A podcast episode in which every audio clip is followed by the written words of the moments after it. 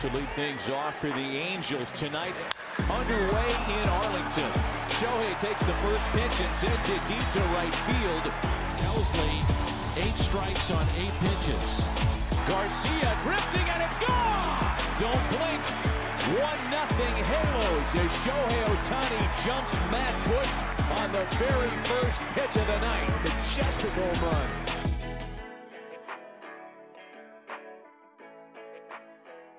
Bonjour à toutes et à tous et bienvenue sur Hype MLB. Ravi de vous retrouver pour une nouvelle émission. Cette semaine au programme de Hype, nous ferons un tour de l'actualité baseball avec notamment du Bryce Harper, le décès malheureusement de la légende Vida Blue et on évoquera également le 400e sauvetage de Kenley Jensen. On fera ensuite place à votre joueur de la semaine avant de terminer par un débat sur le baseball français. Euh, gros menu aujourd'hui et donc grosse équipe à l'arrivée puisque j'accueille un pilier de hype. Salut Olivier, comment vas-tu? Eh ben, écoute, ça va pas trop mal, euh, malgré une météo un peu, un peu particulière ces temps-ci, on va dire, mais sinon, euh, écoute, ça va. Puis quand on est coincé à la maison, on peut, on peut regarder du baseball tranquillement. Et on se régale, il y a des belles, des belles affiches euh, toutes les nuits. Il fait son retour après plusieurs semaines d'absence et on est ravi de le retrouver. Il s'agit de notre Gaëtan national. Salut Gaëtan, même question, comment vas-tu? Euh, Écoute, euh, ça va, plutôt bien. On a sweepé, mes Yankees ont sweepé les fantastiques, incroyables et terrible euh, As d'Oakland. Donc, euh, du coup, euh, tout va bien pour, pour moi. L'achievement de la saison pour les Yankees, effectivement. Ah, je suis content parce qu'il y a tout, de même le retour de Bader et de, et de Judge et ça, ça fait du bien à l'équipe. Et ça change toute une équipe, effectivement. on va voir ce que vont nous donner ces Yankees un peu en, difficulté, malheureusement. Pas de Yankees hein, aujourd'hui au programme. en revanche, je vois que tout le monde est prêt, alors je vous propose d'y aller. Installez-vous confortablement car c'est parti. Play ball.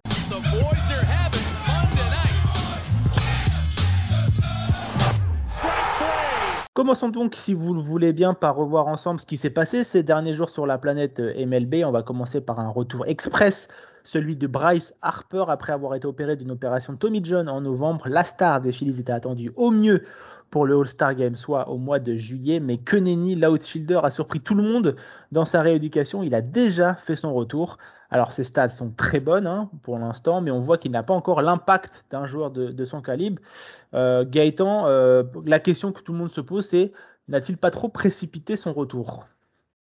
Bah, Effectivement, euh, c'est ce qui pèse un peu comme débat sur tous les joueurs à la santé fragile, parce que bah, Bryce il a déjà eu des absences qui ont, qui ont, euh, qui ont compté pour lui, mais aussi pour euh, ses équipes. Et on le rappelle, c'est quand même un des joueurs les mieux payés du baseball. Euh, du coup, une telle absence, bah, ça se sent sur le terrain, mais ça se sent aussi en termes d'investissement donc euh, euh, voilà, quand on a un joueur, euh, bah, je parlais de Judge tout à l'heure, mais voilà, quand on a des joueurs comme ça qui sont hyper impactants, qui sont des stars, qui, peuvent avoir cet effet d'entraînement, et on l'a vu l'année dernière, et même depuis deux ans avec des Phillies, on voit qu'un Bryce pas en forme, il, peut porter cette équipe.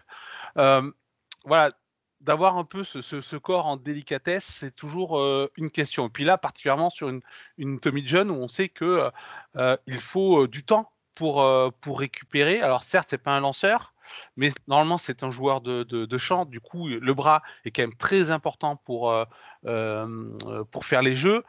Et surtout, même sans parler de la position de défense, pour l'instant, il va être DH. Et merci au DH universel, parce que sinon, ça aurait été, je pense, très compliqué pour son retour sans, sans ça.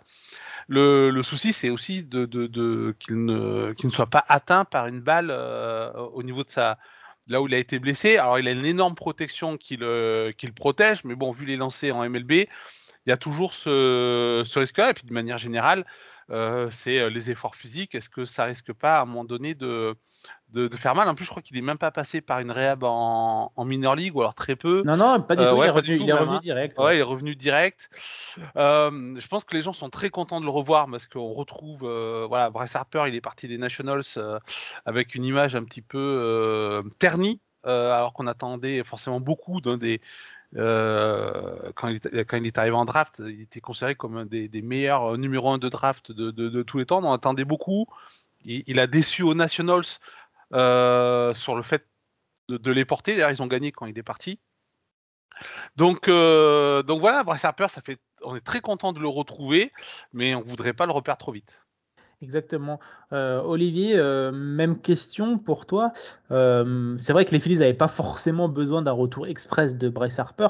Eux, ce qu'ils veulent, c'est avoir un Bryce Harper frais et en bonne santé pour la, la ou au moins le sprint final.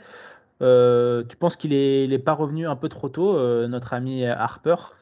Bah écoute, moi je suis pas, suis pas ni Bryce Harper ni son médecin, donc par défaut, je, vais, leur faire confiance. Alors il faut noter effectivement que c'est un record. Hein. 160 jours entre l'opération et, un retour à la compétition, euh, quel que soit le, sport d'ailleurs, hein, parce qu'il n'y a pas que qu'en baseball qu'on a des Tommy John. Euh, alors, est-ce que c'est aussi l'amélioration des, techniques, techniques euh, chirurgicales qui, permet aussi ce retour-là? On sait que Boris Harper, c'est aussi un, athlète un petit peu hors norme, donc ça peut aussi expliquer ce, retour-là.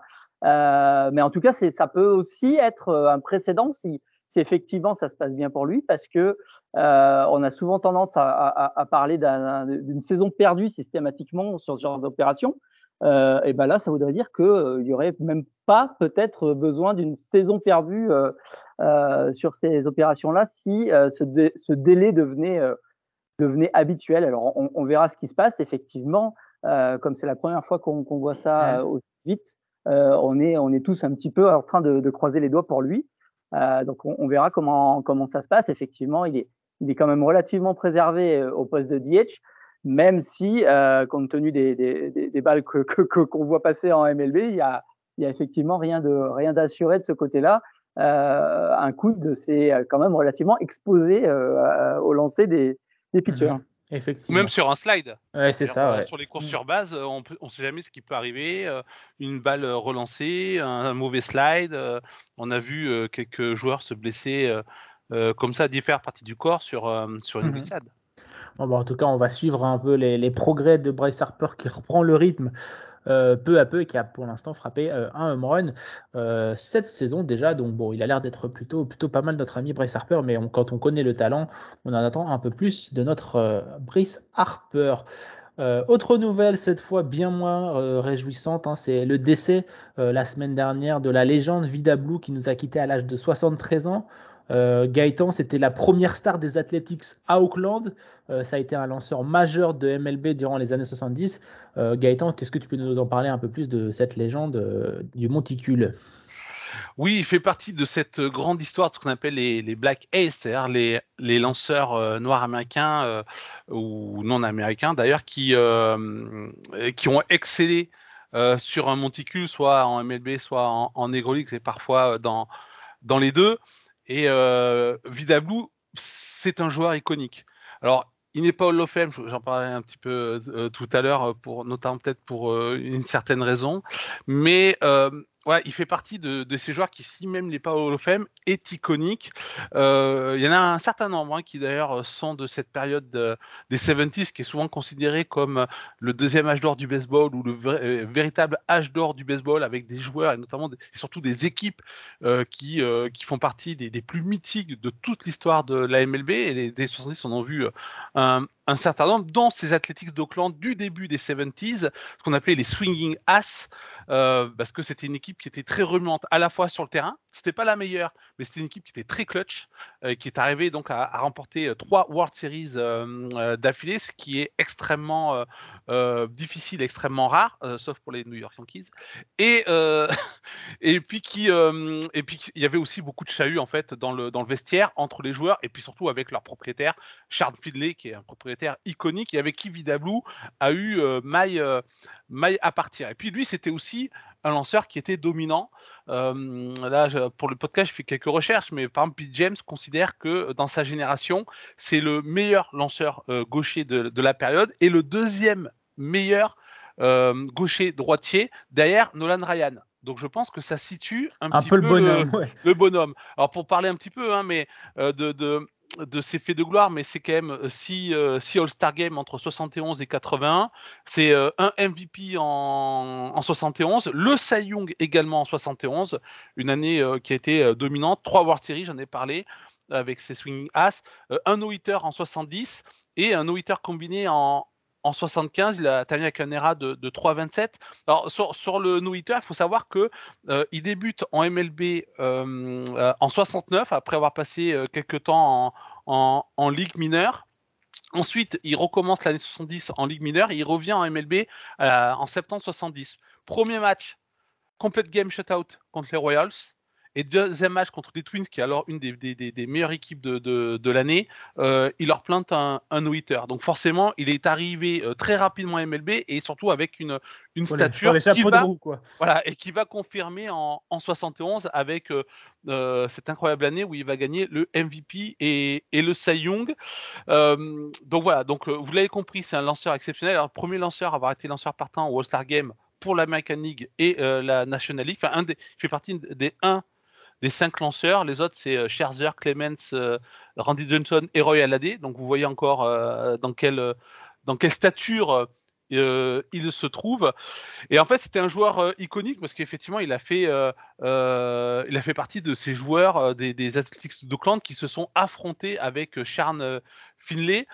Charles Finlay qui voulait changer son nom.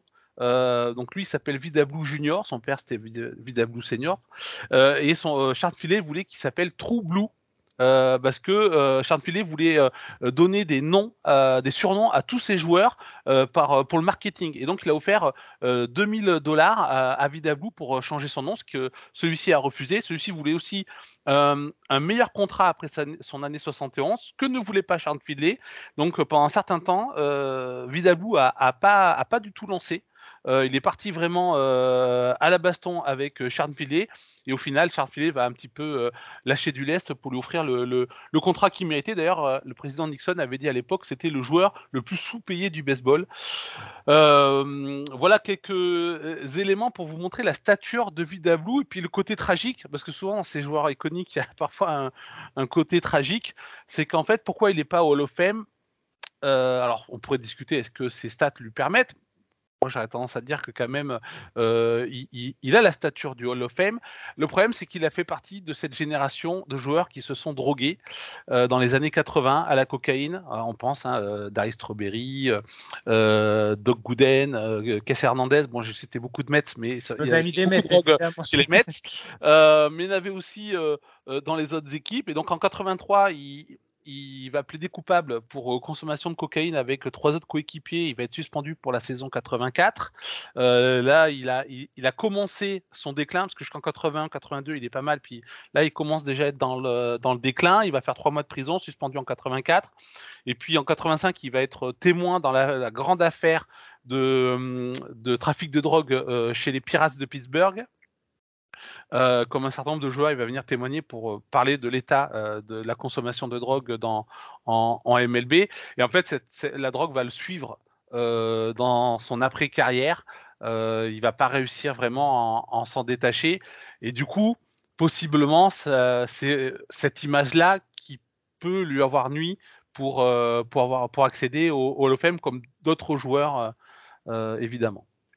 merci Gaëtan pour euh, évidemment, cette, euh, cette leçon d'histoire, Olivier, on est d'accord, difficile de passer après, euh, après Gaëtan sur, sur ce dossier, mais voilà, on a bien compris qu'était Vida Blue et le, ce qu'il représentait. Et d'ailleurs, Dusty Baker, le manager des Astros qui a tout connu, a souhaité lui rendre un énorme hommage, notamment parce qu'il avait pas mal, c'était un de ses meilleurs amis. Donc voilà, ça prouve, ça prouve l'importance d'un lanceur comme ça sur même les joueurs et les managers actuels. Quoi. Très bon ah quarterback d'ailleurs, hein, Olivier. Mm. Ouais, alors ah oui, alors il, avait commencé comme, euh, enfin, il, était, euh, il était très très doué euh, au foot américain aussi. Il a, il a, il a, en fait, il a signé aux Athletics à l'époque parce qu'il voulait nourrir sa famille plutôt que d'accepter des, des, bourses universitaires pour jouer au, au foot américain. Il Son père venait de mourir, effectivement. Voilà, exactement. Donc, il, était notamment, il avait notamment une bourse pour, pour aller jouer, euh, faire le, le quarterback de Notre-Dame. Donc, c'était, c'était à l'époque euh, le, top du top pour le coup. Euh, donc, euh, ouais, et, il, c'est, c'est vraiment une histoire classique, enfin, classique de, de cette époque-là. Il, il, sort de, du fin fond de la Louisiane, euh, de milieu très, très populaire. il s'est retrouvé à Auckland, un petit peu à, l'image de beaucoup de, de d'Afro-Américains qui, qui, à l'époque, s'installaient dans, dans l'Ouest. Et puis, bah, moi, cette disparition, c'est comme, c'est comme si les Athletics mouraient encore une autre fois, quoi, quelque part, parce que c'est pour moi un, joueur hyper, hyper iconique des, des Athletics. Hein, c'est un joueur afro-américain qui faisait partie de cette, première génération des, des Athletics qui était qui était très divers avec des joueurs complètement rock and roll à la à la Holly Fingers avec Reggie Jackson au milieu, Catfish Hunter, des joueurs qui étaient vraiment euh, dans, dans, dans, ce move de, de, de, de l'Auckland dont on a parlé euh, il, y a, il, y a, quelques semaines ensemble, euh, Martin. Ouais. Et, et, et, pour moi, c'est vraiment un, un, un, voilà, c'était c'était le athlétique un mm -hmm. petit peu pour moi. excellence. Ouais. Et, et, là, pour le coup, il, il part quelques semaines après après cette cette triste annonce des des Athletics. Donc, je ne vais, pas, je vais pas refaire à nouveau le. le, le on, invite, on invite nos auditeurs à aller écouter le podcast, de, il y a le numéro 4, il me semble, de cette saison, où Olivier nous livre son avis sur le départ d'Auckland.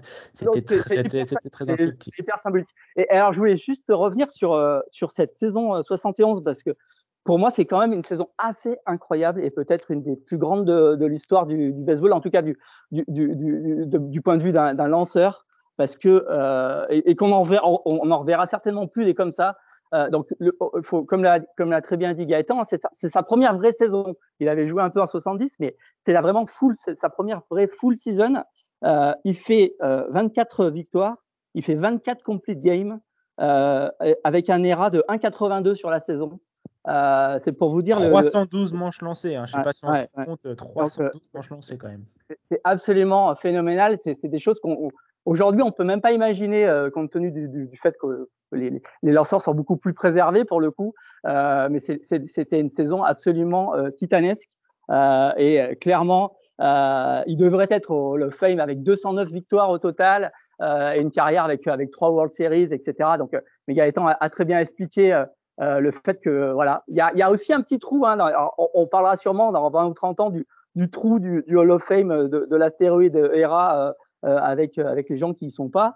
Euh, mais il y a aussi ce trou-là où, où, où, il y a effectivement la drogue, il y a aussi Pete Rose qui est, qui, est, qui est, là au milieu dans, dans cette époque très très particulière des, des, des 70s, avec des joueurs qui, qui ont des, des, stats assez extraordinaires mais qui ne sont pas à Cooperstown.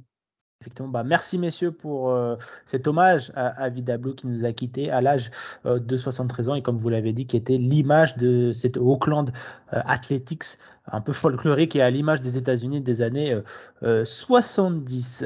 pour terminer sur une note un peu plus joyeuse, et Olivier, ça devrait te faire plaisir, Kenley Johnson, le nouveau closer des Red Sox, est entré dans la légende en sortant son 400e sauvetage de MLB. Il devient le septième joueur de l'histoire à réaliser cet exploit et donc le septième closer le plus prolifique de l'histoire. Quand on connaît son histoire, c'est quand même un, immense exploit. On rappelle, il avait commencé comme receveur, il a eu une opération du cœur. Donc euh, voilà, personnellement, je voulais euh, souligner euh, cette achievement de la part de Kenley Jensen. Et puis voilà, bon, pour les, les actus de cette semaine, on se tourne désormais vers la chronique dont vous avez le pouvoir, chers auditeurs. C'est l'heure de votre joueur de la semaine. drive, one of the boom.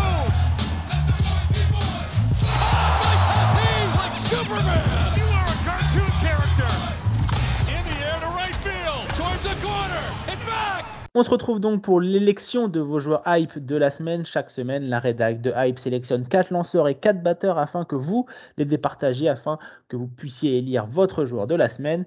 Et on va commencer tout de suite par les lanceurs où vous aviez le choix entre Bryce Miller des Mariners, Zach Eflin des Rays, Bryce Elder des Braves et encore une fois Eduardo Rodriguez des Tigers. Et avec une belle avance, mon cher Gaëtan, hein, c'est Zach Eflin, le lanceur de Tampa, qui a été élu par nos internautes. Euh, il faut dire qu'il a fait une très belle sortie le 4 mai dernier avec 7 manches, 1 hit concédé, 0 point encaissé, ainsi que 10 euh, strikeouts. Euh, récompense, hein, Gaëtan, de son début de saison, lui qui a signé un contrat XXL pour une franchise comme, comme les Rays. Hein. Bah, il est pour l'instant en train de faire la, la saison de, de, de, sa carrière, puisque ça, il y a toujours eu, euh, voilà, on a beaucoup de gens ont pensé qu'il qu pouvait faire plus ouais. que ce qu'il il avait donné, notamment euh, donc euh, aux Phillies où il était euh, jusqu'à jusqu'à présent. Mais c'est vrai que quand on regarde ses stats, mis à part la saison raccourcie 2020 où il est en dessous de, de, de 4 DERA avec 3,97, bah après il est toujours au-dessus. et au final, bah, je pense que oui, c'est ces genres de lanceurs où on sent qu'il y a quelque chose à faire mais le, le il y, a, voilà, il y a quelques franchises qui sont capables de, de, de trouver la solution pour en faire quelque chose. C'est les Rays. bah, je pensais à d'autres. Je pensais par exemple aux, Astros ces dernières années aussi, qui ont été capables de, bonifier certains, euh, certains lanceurs. Mais, mais effectivement, les Rays, c'est vraiment l'équipe type euh, qui est toujours euh, capable soit de trouver des bons lanceurs, soit de les rendre, de les rendre bons. et, je crois là, Zach Eflin, c'est un peu le, symbole de tout ça. Alors, il est peut-être aussi porté par, par la dynamique actuelle des, des Rays. Donc, on n'est encore qu'en début de saison à voir si ça va se, confirmer. On peut se dire qu'avec les Rays, il y a possibilité effectivement que ça se confirme parce qu'ils savent euh, valoriser leur, euh, euh, leur lanceur. En tout cas, c'est très bien pour lui. Je vais dire très bien pour cette franchise des Rays, mais j'ai pas trop envie de le dire. Effectivement, ça a été un peu la bête noire des, Yankees. c'est Rays qui avait réalisé un départ historique et qui trône euh, en tête de l'American League et on va voir s'ils arrivent à, maintenir le cap. Mais euh, je crois que c'est Olivier qui en avait parlé. Euh, il suffit qu'il termine la saison avec une moyenne de 50% de victoire et il pourrait quand même être possiblement en post-season. Donc c'était pour vous dire un peu ce départ canon de nos amis Rays et donc de Zach Eflin qui fait taire pas mal de critiques, dont moi, je l'avoue, j'étais un peu sceptique sur ce gros contrat offert à Zach Eflin et il est en train de rembourser chaque dollar. Euh, du côté des batteurs, vous aviez le choix entre Dalton Varsho des Blue Jays, Masataka Yoshida des Red Sox, Anthony Santander des Orioles et Salvador Perez des Royals. Olivier, ça va te faire plaisir, toi et ta Red Sox Nation. Euh, c'est un plébiscite puisqu'avec plus de 70% des voix, c'est le japonais de Boston, Yoshida, qui a été élu. Olivier, tu as mis quelques billets, j'ai l'impression là. Bah écoute, oui, alors c'est vraiment une, une, belle récompense parce que euh, on en avait parlé un petit peu en off, je sais pas si tu te souviens Martin, il y a, quelques semaines. On avait été un euh, peu déçus, on trouvait qu'il avait du mal à trouver son rythme. Voilà, alors après, après le, World Baseball Classic où, il avait été étincelant, il avait eu un, départ un petit peu, un petit peu compliqué, mais mais euh, comme je te l'avais dit, moi, je, je, je, trouvais que déjà, il montrait euh, une vraie intelligence euh, à la batte, sur base, dans la manière dont il, dont il batte, etc. Et je, je, je, je, pressentais que c'était euh, que, ça, que, ça, ça, allait finir par payer, surtout qu'on l'avait vu au, World Baseball Classic euh, et on, on savait que, que, que, ça lui faisait pas peur le, le niveau qu'il allait avoir à, à, affronter en MLB. Et puis bah voilà, voilà, il a fait un, il a fait un strike, enfin une série de, de 16 matchs de suite euh, avec au moins un hit. Euh, il a tapé très très bien, à la fois euh, de l'average et aussi quelquefois un petit peu de, puissance. Euh, et il a fait taire euh, pas mal de fans qui étaient assez sceptiques. Alors c'est vrai que je voulais notamment saluer mon, mon, ami qui, gère le, le, le, Twitter de, de, la Red Sox France, qui a collectionné un petit peu les, tweets de, supporters de, de, la Red Sox qui, critiquaient le, méga contrat de, Yoshida avant le début de la saison il était comme moi, il pensait que, Yoshida allait, allait, être au niveau. Euh, donc il, s'amuse assez régulièrement à les ressortir ces, derniers jours, pour en rire, mais euh, voilà, il, il, a séduit la Red, Sox Nation. Euh, et en plus, bah, pour le coup, euh, euh, tout le monde est assez content de ce début de saison à Boston. On, est plutôt sur une surperformance par rapport à ce qui était attendu. Et, Yoshida y est sans doute pour, pour beaucoup parce que du côté de la batte, euh, on a une équipe qui est beaucoup plus dangereuse que ce que l'on pouvait espérer. Et, euh, et, ça permet pour l'instant à la Red Sox de, de, tenir son rang dans cette, dans cette euh, mm-hmm. division absolument euh, Sachant que toutes les équipes de cette division ont un, bilan positif, donc c'est dire le, niveau. Effectivement, et comme souvent, hein, cette AL East impitoyable et qui continue de faire des, ravages. À l'instant, à l'instant T, on, on pourrait avoir euh, les quatre équipes de, de l'AL East euh, en, en wildcard. Hein, donc c'est dire le niveau de cette AL East, et donc c'est pour ça qu'il ne faut pas traîner dans cette euh, division et Mashataka Yoshida permet aux Red Sox de rester au moins dans le, wagon et dans le bon wagon. Euh, voilà pour ces joueurs de la semaine. Si vous voulez participer la prochaine fois, n'hésitez pas à nous suivre sur Twitter. Les sondages ils seront lancés là-bas chaque semaine. Rendez-vous donc sur iSport Media sur le petit oiseau bleu. On va terminer cette émission par un débat. Euh, début mai, lors du match entre Seattle et Houston, un lanceur et un batteur se sont affrontés. Jusque-là, rien d'anormal, me direz-vous, sauf que ces deux joueurs ont, portaient le même nom. Ils s'appelaient tous les deux Friends, Ty Friends euh, pour les Seattle et JP Friends pour euh, les Astros. Outre-Atlantique, cela a bien fait rire. Mais nous, du côté de Hype, certes, cela nous a fait sourire, mais on s'est surtout demandé quand est-ce qu'on aurait un vrai Français euh, en MLB. Du coup, messieurs, avant toute chose, faisons le point sur le dossier du baseball Made in France. Gaëtan, sommes-nous loin d'un Français en MLB Question compliquée, je ne te le cache pas. Euh, question compliquée, oui et non. Euh, compliqué parce que ça va décevoir du monde et simple parce que non, on n'est pas proche de la MLB, on est, on reste quand même euh, assez loin. Alors aujourd'hui, on va dire, on a plusieurs joueurs qui évoluent à l'étranger. la plupart évoluent aux États-Unis et en, université? en université. là encore, la plupart, on, ils sont plutôt soit en NGCA, donc c'est les junior college, donc ce, programme de, deux ans euh, qui peut ensuite ouvrir sur euh, une université plus classique et au niveau sportif sur euh, soit la NCA, soit la NEIA, qui est l'association un petit peu concurrente de, de, de la NCA. Et aujourd'hui, et on a un Français qui évolue en, euh, en, ligue mineure, qui est Ernesto Martinez Junior, donc fils de Ernesto Martinez, grand joueur des Templiers de Sénart euh, venu de, Cuba, et qui donc évolue euh, actuellement avec les Milwaukee Brewers en A+, qui revient de blessure actuellement et qui connaît pas une début de saison donc facile. En gros, pour faire un rapide résumé, il y a trois joueurs français actuellement qui sont les plus proches d'espérer peut-être un jour aller euh, en MLB. Donc Ernesto Martinez, parce qu'il est déjà en Ligue mineure, même si ses stats euh, ces dernières années ne tentent pas à penser euh, qu'il peut passer ce cap de, MLB, mais en tout cas, il est dans l'organisation des, dans une organisation MLB. On a ensuite Léo Jimian qui lui est en NCAA One avec East Tennessee State qui, euh, qui a fait l'année dernière sa première année en TD One et qui est d'ailleurs qui était le premier d'ailleurs joueur français formé en France euh, à évoluer à ce niveau-là. Ça aurait pu être Maxime Lefebvre euh, des Huskies de, de, Rouen, mais malheureusement une faute administrative à l'époque d'Arkansas avait empêché finalement que cela se, se réalise.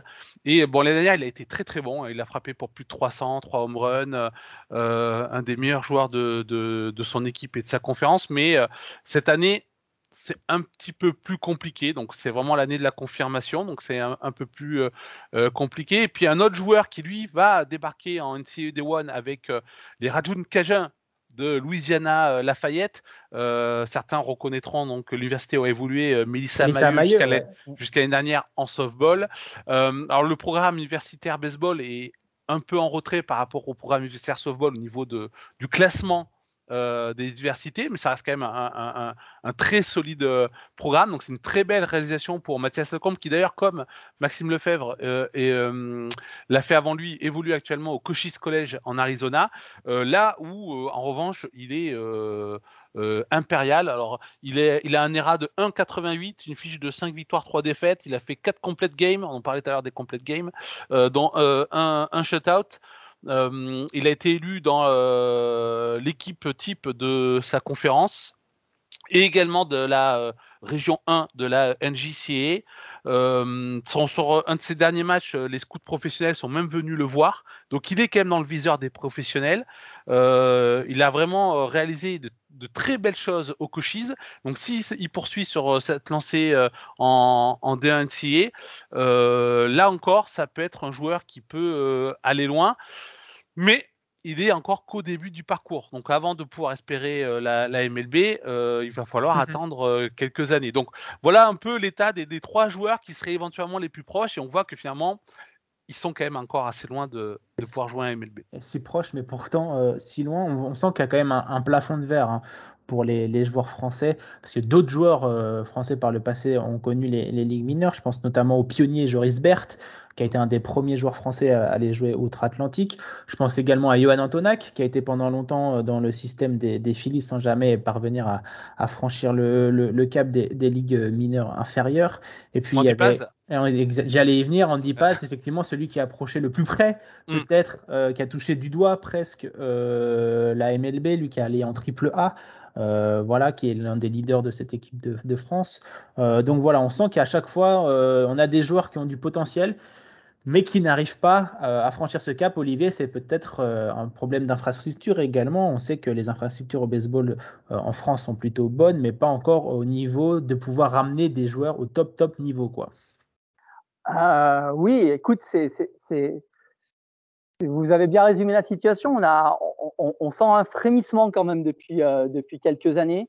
Et, tous ceux qui suivent un petit peu le baseball français que depuis, on va dire, euh, euh, peut-être une petite dizaine d'années, on, a fait quand même des progrès assez impressionnants euh, du côté des structures et puis aussi du côté du, niveau de jeu. on, voit, de belles choses, donc on, peut, on, peut rêver à ce que notre, système français arrive à sortir une pépite d'ici d'ici quelques temps. Alors peut-être un de, un, de, un de ces trois joueurs dont, vient de nous parler Gaëtan, peut-être peut-être un petit peu plus tard. Euh, il y a un peu plus d'espoir. C'est vrai que euh, tu m'aurais posé la question il y a, il y a une dizaine d'années, j'aurais été, j'aurais été plutôt, euh, plutôt pessimiste. Euh, je trouve quand même que le baseball français a, a fait des, a fait des progrès euh, assez impressionnants depuis, depuis quelques années. Donc, pourquoi pas En tout cas, euh, c'est quand même mieux. C'est quand même mieux. Mais c'est vrai que la clé, ça reste les infrastructures. Mmh c'est pas toujours évident, on, le sait, euh, euh d'arriver à, à, obtenir les, les, les, fonds parce que parce qu'un terrain de baseball, c'est très particulier et ça ne sert qu'au baseball ou pas grand chose d'autre. Donc c'est toujours c'est toujours très très difficile à vendre à, à, sa commune, à sa région, à son département. Donc c'est c'est pas toujours évident d'avoir les, infrastructures pour pouvoir avancer euh, et, faire progresser nos, meilleurs jeunes. Effectivement, et c'est là où, avant que je te donne la parole, Gaëtan, c'est là où l'absence des Jeux Olympiques 2024 et du baseball aux Jeux Olympiques 2024 euh, vont faire du mal euh, au baseball français parce que ça aurait pu apporter un engouement, des nouvelles infrastructures justement euh, pour accueillir le baseball olympique. Et donc, c'est pour ça que ça a fait un énorme coup au baseball français, cette absence du baseball du côté des Jeux Olympiques de Paris 2024. Ah, vas-y, Gaëtan, tu voulais, tu voulais rajouter quelque chose? Ah bah, Justement, c'est un peu dans le même ordre d'idée. C'est que euh, bon, il y, y, a un problème d'infrastructure. Euh, Même si on rappelle que depuis quelques années, il y a un nouveau pôle euh, France qui s'est créé du côté de Toulouse et qui est, je pense, déjà un premier pas vers l'excellence en tout cas. Oui, oui, non, bien sûr. Après, il y a, y, a, y, a des, y a des structures qui travaillent pour amener au niveau et le travail de la DTN, il est déterminant. Et c'est vrai que ce travail de la DTN permet aujourd'hui à de nombreux joueurs de pouvoir partir outre-Atlantique euh, sur une ou plusieurs saisons euh, pour euh, essayer de se confronter à un meilleur niveau. Alors on a vu des joueurs partir en high school, on a vu partir en, en junior college, donc dans les antichambres de la NCAA ou des ligues mineures selon le niveau qu'on peut avoir, puisqu'on peut être drafté en, sortie de high school. Mais en tout cas, euh, il y a ces échanges, enfin, ces, ces, possibilités de départ euh, sont de plus en plus nombreuses. Donc c'est pour ça qu'aujourd'hui, on a quand même un certain nombre de, de, de, jeunes Français qui ont déjà excellé euh, soit dans les équipes de France jeunes, soit même en, en, équipe de France senior et en D1, qui aujourd'hui sont aux, États-Unis, comme euh, je pense euh, euh, Maël Zan, et puis ceux que, que j'ai cités précédemment. Donc ça, c'est extrêmement positif. Voilà, que ça apporte forcément du niveau de jeu à des joueurs quand ils peuvent revenir. Le problème, c'est que au-delà de ça, en plus du problème quand même d'infrastructure, c'est-à-dire d'avoir des, grands terrains suffisamment, d'avoir un, un, niveau de D1 qui soit plus élevé aussi pour que ces jeunes joueurs, avant de partir aux États-Unis, puissent aussi gagner encore en, maturité de jeu, euh, c'est aussi la possibilité de pouvoir jouer des, grands événements en fait, euh, où il y a du, meilleur baseball. Euh, les Jeux Olympiques, c'est pas possible parce que déjà pour se qualifier, on a compris que ça serait c'est très dur et en plus ce n'est pas tous les, Jeux Olympiques. On a heureusement le qualifier qui permet quand même aux joueurs français de pouvoir se confronter à, voilà, à déjà un niveau de jeu professionnel. Ligue mineure en tout cas, on va dire à peu près les, qualifications pour les Jeux Olympiques. C'est un, niveau, un niveau de Ligue mineure qui est un niveau, un niveau très élevé pour l'Europe en tout cas. Voilà, il faut avoir du, du, ou du NCA, en tout cas un, un gros niveau de jeu.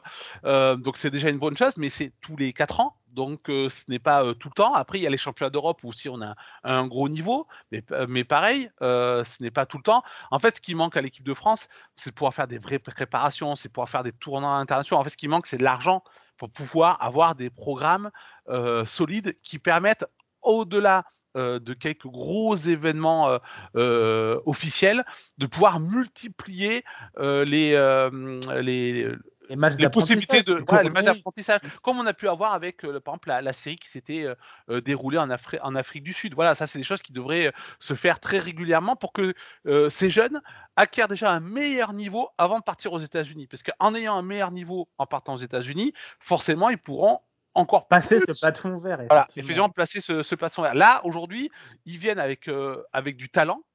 mais effectivement, ils partent de beaucoup plus loin que des joueurs qui viennent de, de, de, vrais pays baseball. Euh, genre, voilà, un, joueur japonais euh, au même âge qu'un joueur français de 17-18 ans, il a déjà accès à un niveau de jeu bah, incroyable. Le, juste, juste voilà. le et les high school au Japon, c'est totalement différent de toute Exactement. façon. Euh, le joueur qui joue en République dominicaine, au Venezuela, à Cuba, pareil, il a, il a déjà accès à un meilleur niveau de jeu, même si on n'a pas un peu du, du, du, déclin du baseball cubain, mais tout de même, euh, un joueur de la République dominicaine, euh, à 14-15 ans, il est déjà dans les structures euh, MLB locales. il est, voilà, il, a, donc quand il arrive aux États-Unis, forcément, il arrive avec un niveau de, de, de, de, fou. Voilà, les joueurs français aujourd'hui partent de, de, plus loin. Donc c'est pour ça que c'est quand même très enthousiasmant de voir des mmh. joueurs qui, qui réussissent, comme actuellement Mathias Lacombe ou, ou Léo Gimian. Mais voilà, pour passer le cap de, de la MLB, il en, faut, il en faudra plus. Et donc, c'est un travail du quotidien pour la DTN et, et, et la fédération. C'est pas simple, mais on sait très bien que d'avoir un joueur français euh, qui arriverait en MLB, euh, ça, donnerait une, exposition euh, comme Tony. En fait, euh, ce qu'il faudrait, c'est un joueur à la Tony Parker qui soit le moteur un peu des sports américains outre, outre-Atlantique. Et puis c'est en ça que, par exemple, le, le, match à Paris qui devrait sûrement arriver MLB en 2025 pourrait être un coup de boost pour le baseball, euh, le baseball en France et on a hâte que ça arrive. J'en profite également quand on parle des petites pépites pour rappeler que du 5 au 9 juillet prochain, du côté de Valenciennes, il y aura le championnat d'Europe de France des euh, moins de 12 ans. Donc euh, c'est une grande première pour un championnat d'Europe dû sur notre territoire français. Donc voilà, si vous êtes de, passage du côté de, Valenciennes cet, cet été, vous pourrez voir peut-être les futures pépites de, de MLB avec ce championnat d'Europe. Euh, bah, écoutez, messieurs, merci pour euh, ce, débat. J'espère que ça a plu à nos, à nos auditeurs et que ça leur a permis de voir un peu où en est l'état du, baseball euh, français. C'est ainsi que se termine cette nouvelle émission. Merci à tous de nous avoir suivis. Je remercie également Gaëtan et Olivier pour leur participation euh, toujours, plus, euh, toujours plus importante et toujours plus euh, fidèle à l'émission. Je les remercie du fond du cœur. Quant à nous, on se retrouve très vite pour une nouvelle émission Hype MLB. En attendant, vous pouvez toujours retrouver nos anciennes émissions et tous les autres podcasts de la famille Hype sur toutes vos plateformes d'écoute. Bonne semaine à tous, prenez soin de vous, c'était Martin. Ciao, bye bye.